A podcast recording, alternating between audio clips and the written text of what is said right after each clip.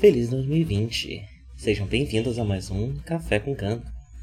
É, vinhetinha da Apoia-se, a gente está na nossa meta de equipamento ainda, né? E aí tudo que exceder a meta anterior de 100 reais, né? A gente vai juntar para poder comprar equipamento. Já podemos comprar um repetidor, em breve talvez dê para comprar um microfone pro live, para ele parar de usar do irmão. Bem, é, se você ainda não ajuda a gente, entre em apoia.se barra The Project e faça como Gustavo Ribeiro, Anania Júnior, Rodrigo Varandas, Lucas Tavares, Felipe Sales, Mariana de Oliveira, Carol Cocumai, Danilo Zanella, Natália Marques, Adolfo Tonhete e Crestoman Citácio. Muito obrigado a todos vocês e tenham um bom café e um bom gano.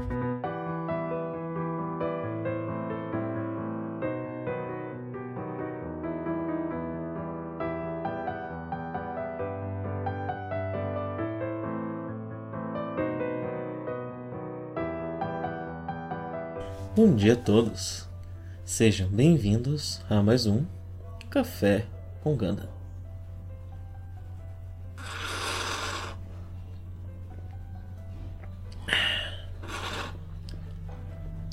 Estou tomando nosso bom e velho mate, bom e velho chimarrão, para comentar o 33 episódio de Mobile Suit Zetaganda finalmente estamos caminhando é, para talvez seja um pouco precipitado, né? Mas em breve chegaremos no último cur, né, do anime. São 50 episódios, então agora faltam 18 episódios contando de hoje, né?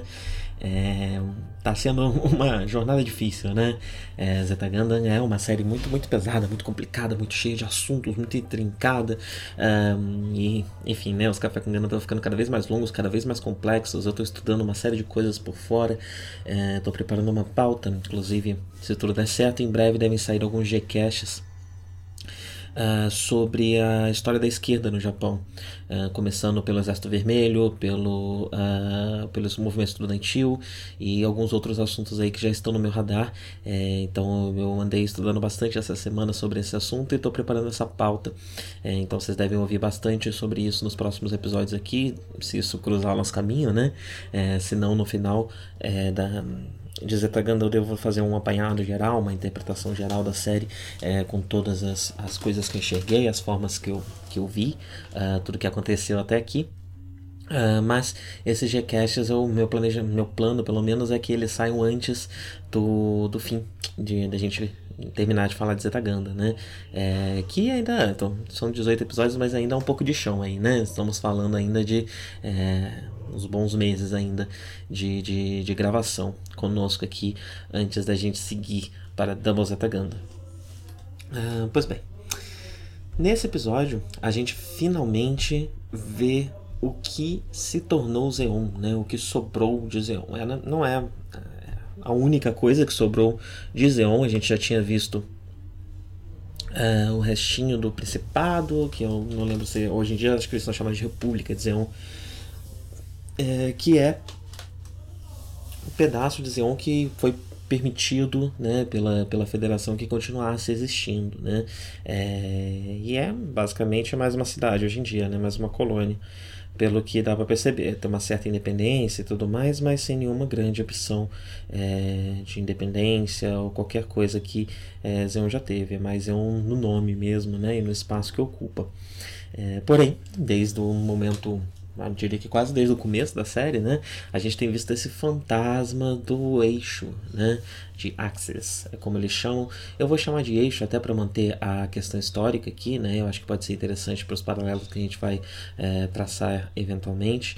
Uh, nesse primeiro episódio eu ainda não seria tão rápido em dizer que esse nome está necessariamente vinculando essa nova encarnação de Zeon a a uma política do, do eixo da Segunda Guerra Mundial, né? a, um, a uma política fascista, é, mas vamos, vamos, vamos, vamos discutindo, vamos discutindo conforme as coisas aparecerem, e, forem aparecendo. Né? É, bem, mas antes de falar de política, vamos falar de robozinho e navezinha, né?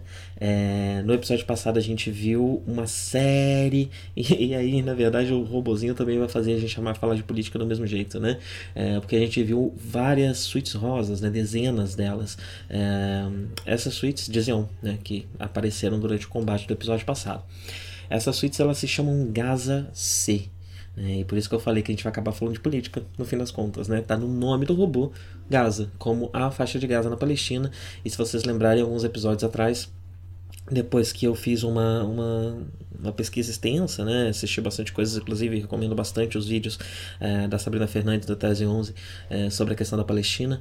E depois de estudei outras coisas também, né? E depois de todos esses estudos vim aqui falar com vocês, meu parecer sobre a, a questão da Palestina, que é muito relevante tanto para o Ganda, é, Zeta Ganda, quanto até mesmo para o Ganda original, porque houve uma proximidade muito grande do movimento estudantil e da esquerda japonesa durante os anos 60 é, com a luta na Palestina, né? Principalmente com a Frente de Libertação da Palestina.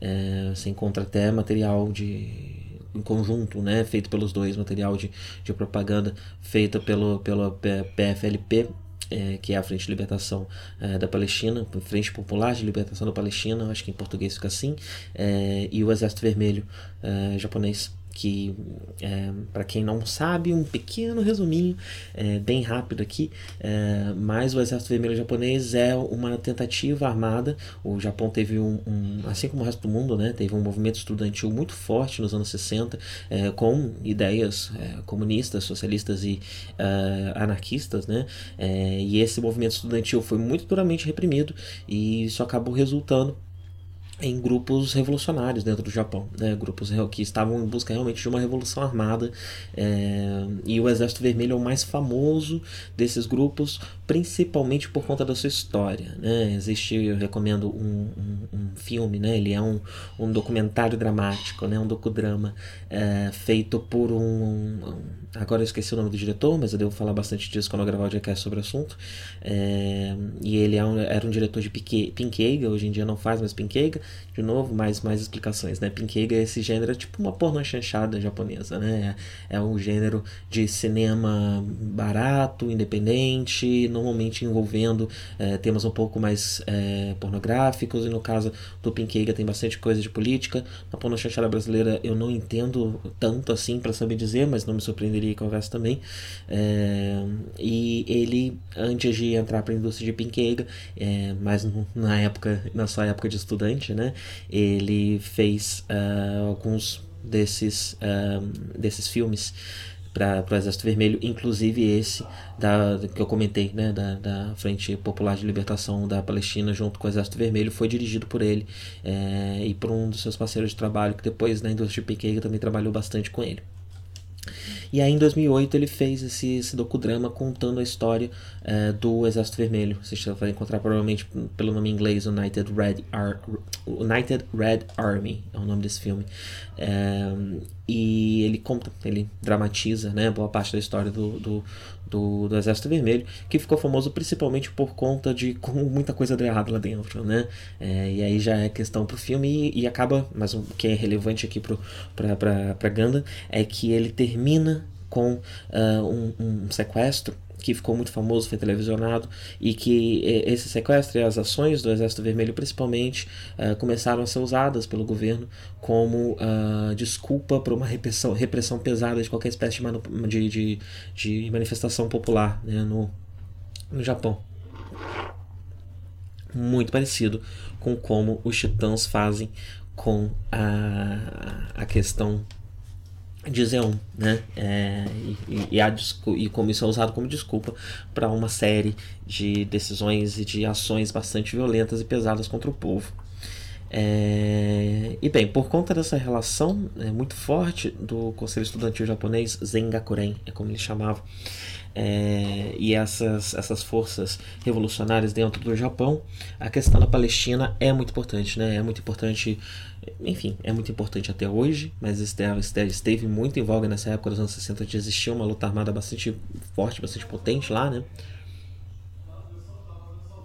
Então, a questão da Palestina e Vietnã também eram assuntos muito recorrentes dessa época. É, e como a gente está trabalhando aqui com uma leitura de um tomino que vem desse é, se não vem desse movimento estudantil, pelo menos teve um amplo contato com esse movimento, com certeza teve um amplo contato com esse movimento estudantil durante suas épocas de, facu suas épocas de faculdade, já que ele estava na faculdade justamente na época desses do, do, Zengakuren, né, e em uma faculdade que é, era especialmente um dos grandes polos, né, a faculdade Nihon University, a faculdade do Japão, era um dos grandes polos é, e foi uma das que foram fechadas no final dos anos 60, que eu suspeito que o Tomino já tinha concluído o seu curso nessa época, mas ao longo de todos os anos 60 o movimento estudantil tinha uma força muito grande e se ele não fez parte, pelo menos eu acho muito impossível que ele não tivesse tido contato com essas ideias é, e por isso a, é, quando ele fala que usa, usou o Ganda, tanto o original quanto o Zeta, para desabafar sobre algumas frustrações políticas dele, é, me faz crer que é, esse tipo de assunto está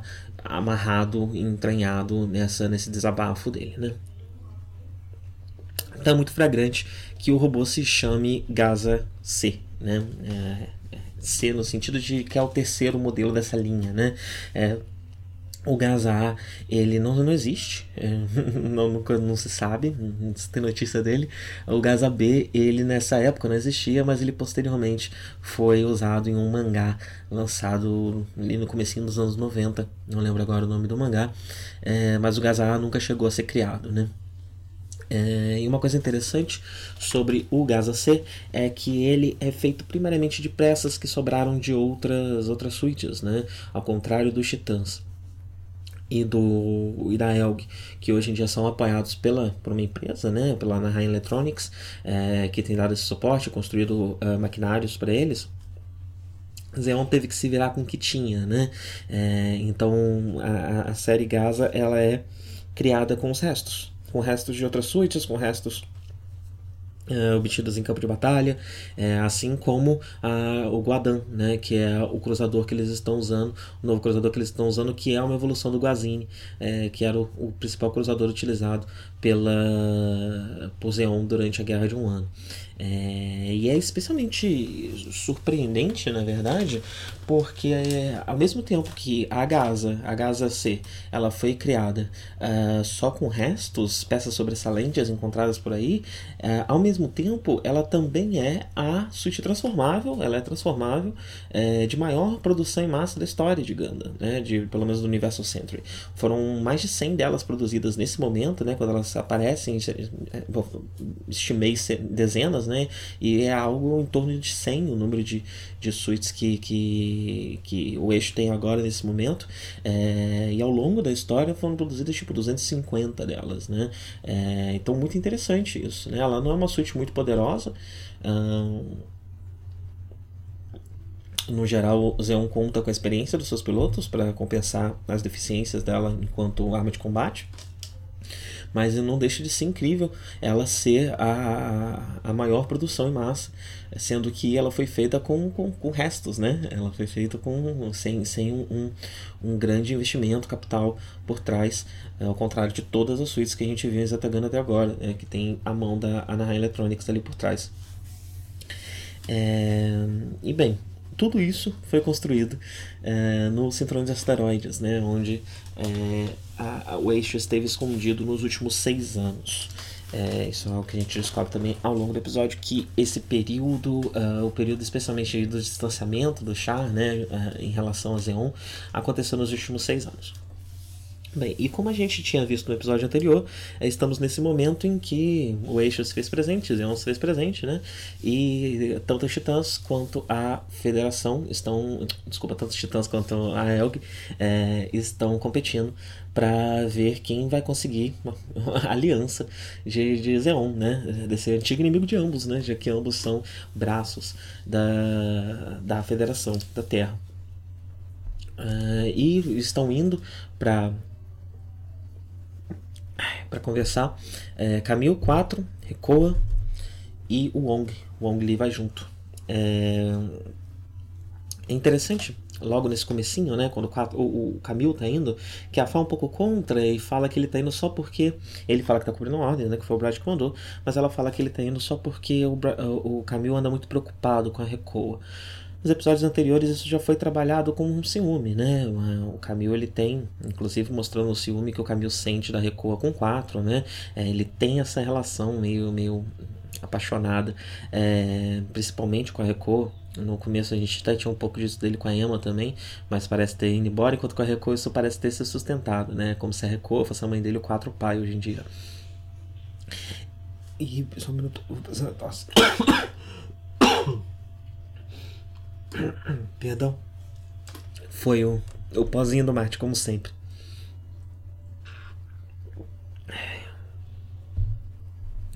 Então a série já tinha trabalhado essa relação de Camille com Recoa como uma espécie de ciúme.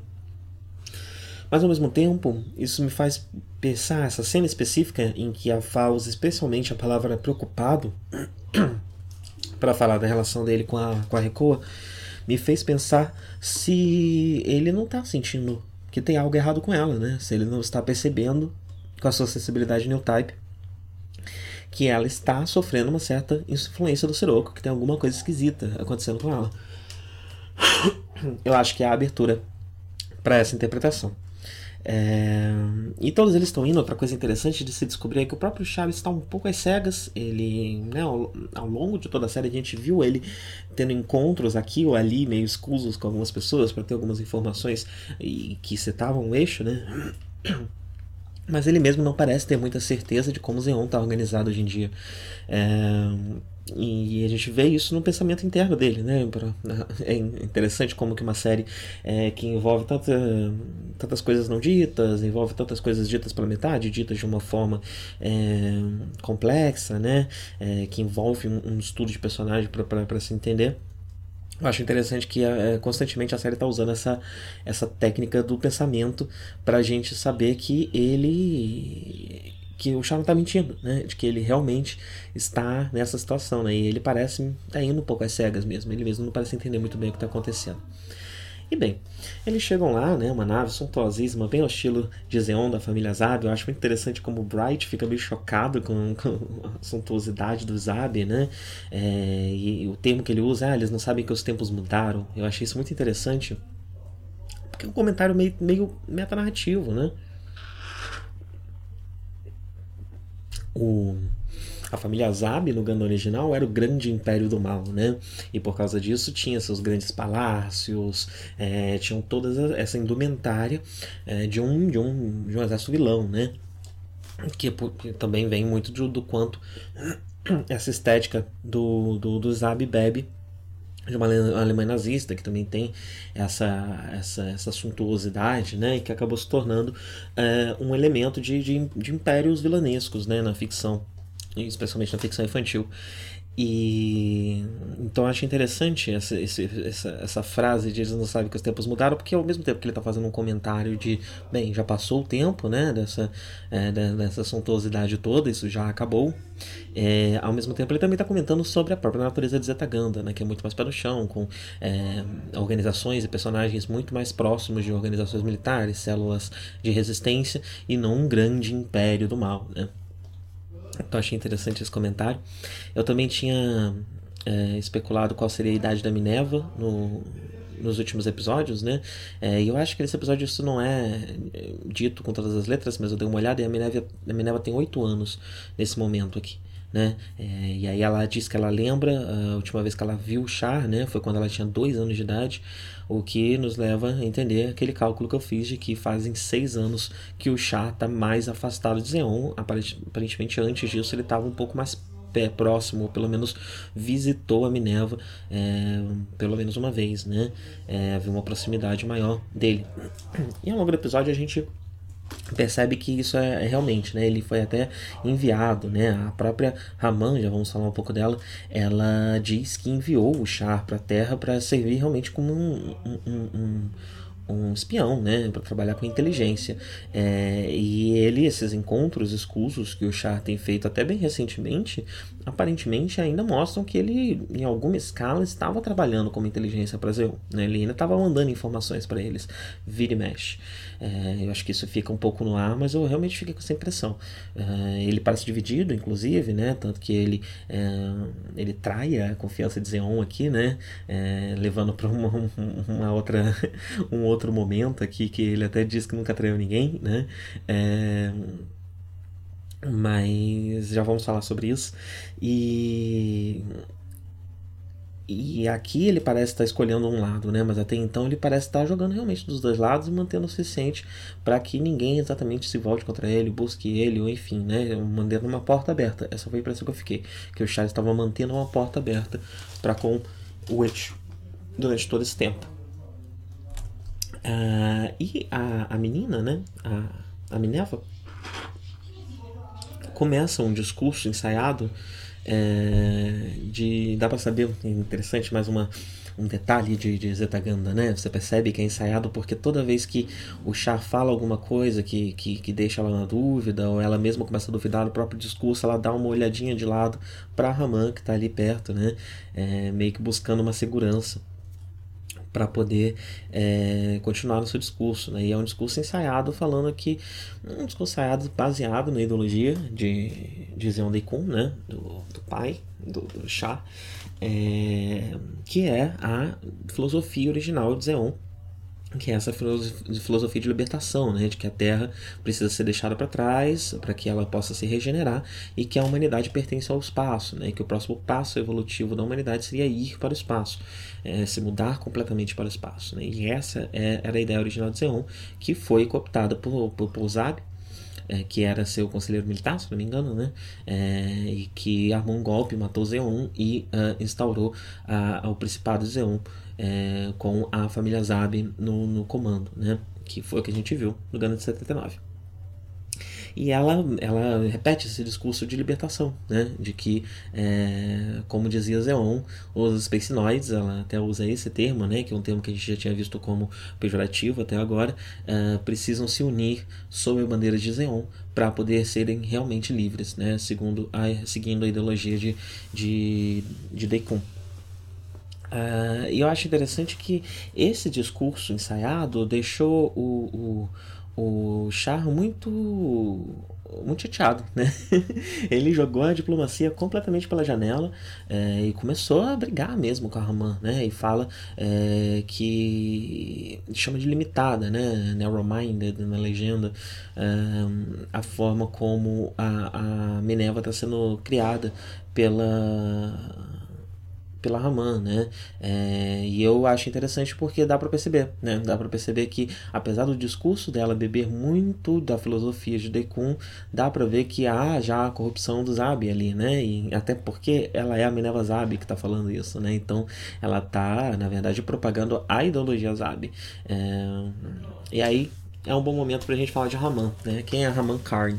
Ela tem 20 anos nesse momento é, e ela é filha de Maharaja Karn. Esse é um personagem que não estava no Gana de 79, ele não apareceu na série, é, mas ele era um almirante de Zeon que ficou responsável por cuidar da Minerva após a morte da mãe da Minerva. Se vocês lembram bem, é, Degwin, acho que era esse o nome do pai da Minerva, é um dos irmãos Abi ele, quando percebe que a sua base vai ser atacada e destruída, ele manda, envia sua esposa, junto com a menina de colo, Minerva, uh, eh, para um lugar seguro. Né?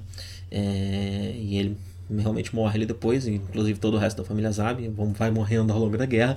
É, e os dois, a, a, a, mãe descobrimos aqui, meio que off-screen, morreu em algum, em algum momento. É, e a menina não foi criada pela mãe, foi criada é, por esse cara chamado Maharaja Carne, que também foi o, o, o, responsável por, pela formação do eixo, por essa migração de Zeon né, em um eixo, uma, uma última força de resistência de Zeon. Uh, pelo que eu li, dá a entender que ele se alinhava mais com as ideologias do Zeon, Dekun, do que exatamente com a ideologia da família Zab, mas isso parece uma informação muito encontrada no, no material secundário B aí, né? Toda essa história ela é contada, é, se eu não me engano, no mangá é, que é um mangá famoso chamado Char não sei o que Affair, Deleted Affair, um negócio assim, é, que mostra a história do, do, do Char entre o Gundam de 79 e o Zeta Gundam. Eu não tenho muita certeza se dá para achar esse mangá para ler, mas ele é um mangá extenso, tem 14 volumes, né? É, e tem inclusive a Raman Karn nesse, nesse mangá é, mais jovem, com 14 anos, se passando exatamente nesses 6 anos atrás, né? Que a gente não sabe muitos detalhes do que aconteceu. É, e eu acho que esses, esses, eu tenho quase certeza que essas informações todas sobre o Maharaja vêm de lá. É, pois bem. E, bem, Raman parece estar criando uh, Minerva Zabi para ser realmente uma continuação da ideologia da família Zabi, né? É, que por si só já era bem ruim, né? A gente vê isso especialmente é, corrompido no, no Girin, né? Quando ele começa realmente uma, uma, um discurso de supremacia, né? Da, da, da espécie do espaço, né? Mas a ideologia Zabi como um todo ela era um pouco complicada mesmo, né? E envolvia uh, o uso de toda uma, uma filosofia que parecia bastante benéfica e humana uh, para para enfim para criar poder, né? Uma estrutura de poder. É, bem, e é interessante que, que a Minerva exige né, que o Char se junte a eles e meio que revela para todo mundo que estava ali que o Char estava é, tava espionando, né, de certa forma. E talvez até essa, essa exaltação nele é, venha até do, de ter sido exposto dessa forma. Né? E acabar que eles brigam né, e vão todos presos. a, a Raman manda prender todo mundo. Achei muito interessante a dinâmica do Char e o Camil para conseguir fugir da cela. Eles não era exatamente uma cela, né? Eles estavam na salinha ali, é, mas eles começam a fingir uma briga e todos acham muito natural, né?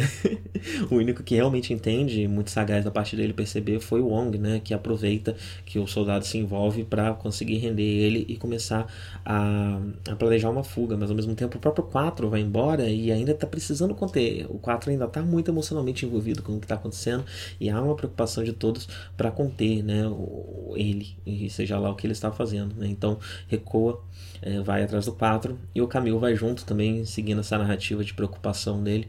É, para ajudar. Né? É interessante que eles não só fingiram que brigaram. O Camil realmente levou um socão do 4. Ele demorou até um tempinho para se recuperar ali. Uh, nessa sequência de cenas a gente também vê uma coisa muito interessante. A Minerva ela tem uma crise de medo, né, de pânico de que as pessoas estão atrás dela.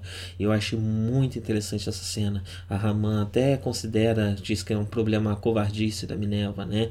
Mas é uma menina de 8 anos no meio de uma guerra, né? E sendo usada como como quem está tomando essas decisões, quem está fazendo isso tudo. Então a gente já viu o impacto é, de, de a gente já viu o impacto direto de participar de uma guerra em adolescentes na franquia Ganda até agora. A gente já viu o impacto indireto de crianças participando de uma guerra com as crianças da nave que estão sempre em contato com uma violência muito grande, né? E com um perigo muito grande. Uh, mas essa é a primeira vez que a gente vê o impacto de uma criança tomando decisões na guerra, né? Por mais que ela não esteja, ela é mais um fantoche do que qualquer coisa, é, ela é um alvo, né? E é esse o medo dela, que estão vindo atrás dela. Ela é um alvo.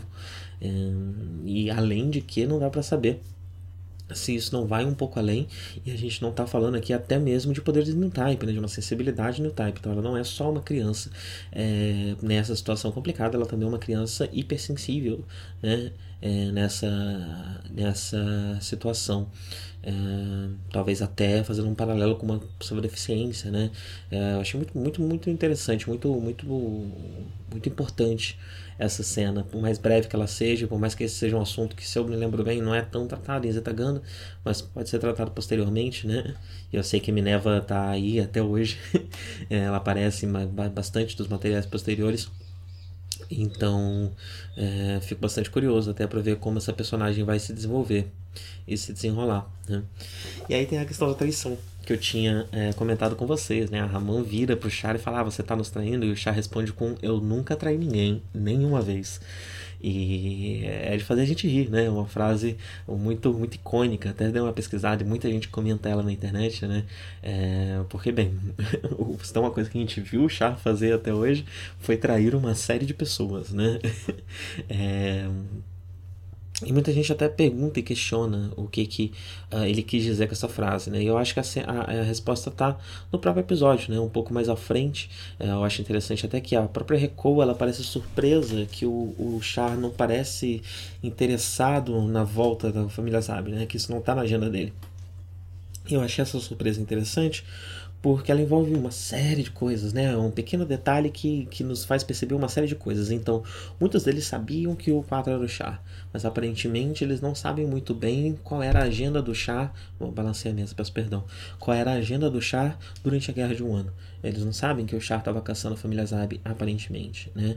É, ele não deve ter compartilhado tantos detalhes assim. Então, essa, essa aliança da Elg com o Char já era, apesar de parecer surpreendente uma tentativa de aliança da Elg agora com, os, com o Zeon é algo que já estava acontecendo desde antes, porque eles já estavam se aliando com esse ex-inimigo, né? Com essa pessoa que era do Zeon e não é mais, largou isso pra lá. Talvez até voltando um pouco no comentário do Bright, vocês não perceberam que, que essa época passou, né? Que a gente está num outro tempo agora.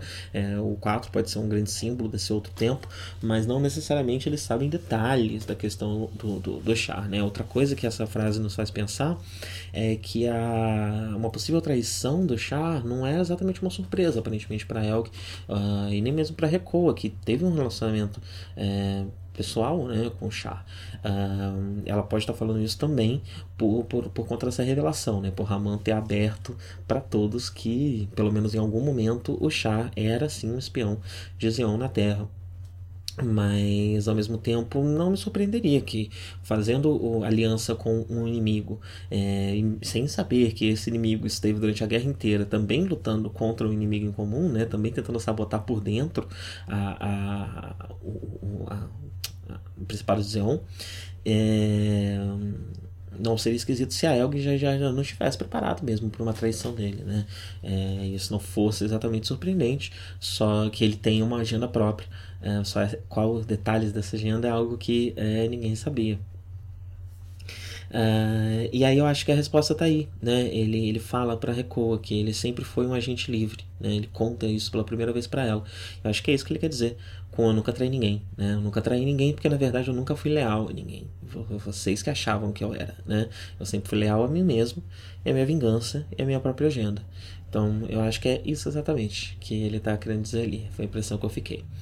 Uh, também interessante por essas cenas aqui você a, a moral que o Camilo tá né o Camilo ele dá um esporro no chá é, e a Rico até falar né tempo para isso mas tipo não é nenhuma revolta porque você, quem você acha que você é, né? É, o, o Camilo realmente conseguiu um status muito grande né? E essa cena, acho que simboliza muito grande, muito, muito, bem o tamanho desse status, né? Ele consegue dar um expor no chá e o próprio chá falar, o menino tem razão, e a própria Recoa falar, não é tempo para isso, mas não falar, tipo, quem é você para estar tá falando isso, né? É, então, achei, achei muito, muito simbólico dessa dessa moral que, que o Camilo tá dentro da, da Elk. Bem, e aí eles fogem. Uh, ai, tô fazendo muito barulho na mesinha, né? Peço perdão, gente. É, porque esse microfone também tá um pouco estourado hoje, eu tô falando bem baixinho.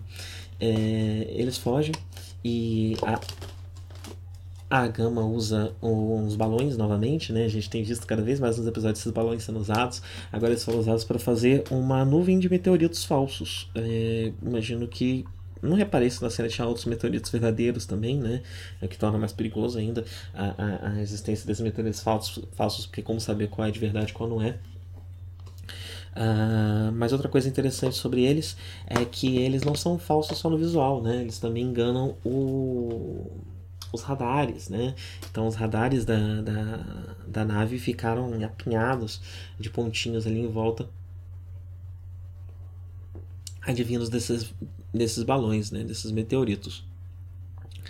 Uh, outra coisa curiosa, né? A gente já tinha visto o Bright falar que por ele a Fá nunca mais pilota, mas nesse episódio a gente também vê a Recoa é, ser muito dura com a Fá, inclusive, né? Porque a Recoa levou um tiro de raspão na, na nave de Zeon. É, quando ela volta, ela fala que vai precisar de um médico para cuidar dela enquanto ela troca para normal suite poder pilotar, né? E aí a Fácil oferece para pilotar no lugar dela. E ela responde com tipo, não era para piada, não era para gracinha, né? É, muito pesado, muito forte, né? Ao mesmo tempo que Aí a gente vai vendo o combate e vai entendendo por que, a Rekoa falou isso, né? E nem é sobre a Fá, e sim sobre a influência do Sirocco na Rekoa. Né? A Rekoa ela tá indo pro campo de batalha não para lutar, não para defender a Gama, não para nada. Ela tá indo para procurar o Sirocco, né? Parece ser isso que ela está fazendo. É, tanto que os, os titãs chegam é, logo em seguida, né? A gente vê Yazan agora com dois subordinados, que eu acho que ainda não tinham aparecido, o, o Dunkel e o Ransus. É... E os três estão pilotando aquela suíte que eu não lembro o nome, mas comentei nela uns episódios atrás. E eles dizem que vão testar uma tal de teia de aranha, né? Que eles ainda uh, não tinham usado desde então. E é uma teia de aranha mesmo, né? Ela, aparentemente são fios muito finos que eles se separam, né? Prende nas três suítes e se separam montando uma teia de aranha para pegar um, uma outra suíte que passa ali no meio sem saber, sem conseguir enxergar, por, por serem fios muito finos, né? E além de tudo, ela ainda tem uma descarga elétrica, né? O Camilo ele caiu, caiu muito feio nessa armadilha levou uma surra, né? E, e a Rekoa também levou uma surra, estavam os dois nessa batalha, né? É, a Rekoa estava com Metus e o Camil com o Zetagana, como sempre. É, e eles apanharam demais, né? A Rekoa, ela olhou pro Yazan, e essa é uma coisa interessante, né? Ela olhou pro Yazan e achou que estava vendo o Sirocco. Ela sentiu o Sirocco no Yazan. E eu tenho duas interpretações para isso, né? Eu acho que pode ser que ela perceba no Yazan uma ressonância com o Sirocco, né? Que eles se parecem de alguma forma, coisa que a própria série já trabalhou nos episódios passados, eu não lembro se foi no anterior ou, ou dois episódios atrás, quando eu comentei da relação com, do, do Yazan com o Sirocco parece muito um reconhecimento de pessoas muito parecidas por mais que eles manifestem, manifestem essa, essa coisa em comum de uma forma diferente, né? É... Pode ser isso. Mas esse mesmo episódio também trabalha na possibilidade de um Yazan como uma espécie de discípulo new type do Sirocco. É, e, e, pode ter isso também, né? Pode ser uma sensibilidade new type da Rekoa que sente o Siruko que há no Yazan, né? E por isso se confundiu. E nessa confusão também se ferrou bonito, né? Por, por um, né? uma cena bem, muito bem dirigida, porque ela, ela mostra o perigo ali, né? Eu realmente achei que talvez a Rekoa fosse morrer, porque é, quando tem um, o jeito como as cenas de ação, digamos, são dirigidos, quando alguma coisa dá errado, é meio assustador, porque começa a, parar de funcionar na, a, a, suíte, aí perde um braço, tipo, é um pequeno erro, né? A luta tá até indo pau a pau, mas aí um pequeno erro às vezes é o suficiente para coisa desandar de um jeito que parece que o próximo passo é o robô explodir, né? É, e, e, eu acho uma direção muito boa e esse episódio tem uma, uma intensidade muito grande é, na, nesse momento da batalha. É, mas eles sobrevivem, né? A Radish chega para resgatar todo mundo que tá se ferrando demais. A Radish chega com Emma no Mark II e com, uh, imagino que o Katz pilotando o G-Defensor, eu não lembro se é esse o nome dele, mas o caça da vez, é, que combina com o Mark II. É, ah, e um outro detalhe sobre Yazan, né? Um pequeno detalhe, bem óbvio, mas eu sempre comento aqui da importância de gênero, e acho interessante como que gênero é um assunto é, recorrente em Zetaganda, é, até nos pequenos detalhes, né? E o Yazan, ele, ele está cada vez mais óbvio na, no seu seu geriza mulheres, né? No seu ódio a mulheres, na sua misoginia. Ele fala que, que, que, que, dá, um, dá uma paura nele, um nervoso nele de ver mulher no campo de batalha, né? E imediatamente segue para matar Echo. É, então essa, essa misoginia dele está cada vez mais flagrante e é interessante numa série que tem gênero como um assunto tão recorrente, né? É, e é interessante principalmente quando você trata um paralelo dele, traça um paralelo dele com o Siroco. É, ele tem essa misoginia flagrante, né? Expressa, óbvia, enquanto o Siroco está constantemente é, manipulando mulheres e, e, e, e enfim, é, usando uma, mulheres para seus objetivos, mas é, por fora ele tem essa essa essa fachada né, de gentil, como ele inclusive é visto pelas mulheres, como é visto pela Sarah, talvez por conta de uma certa hipnose, por conta de uma certa influência new type, é, mas eu não acho, né, quando eu falo aqui dessa influência do Siroco é, nas pessoas e possivelmente nas mulheres, é, eu tô falando muito mais realmente uma influência, né? Ele não, não é um controle mental, ele não é uma lavagem cerebral. Ele só tem, ele só gera esse fascínio de tempos em tempos para manter essa, essa, essas mulheres por perto, né?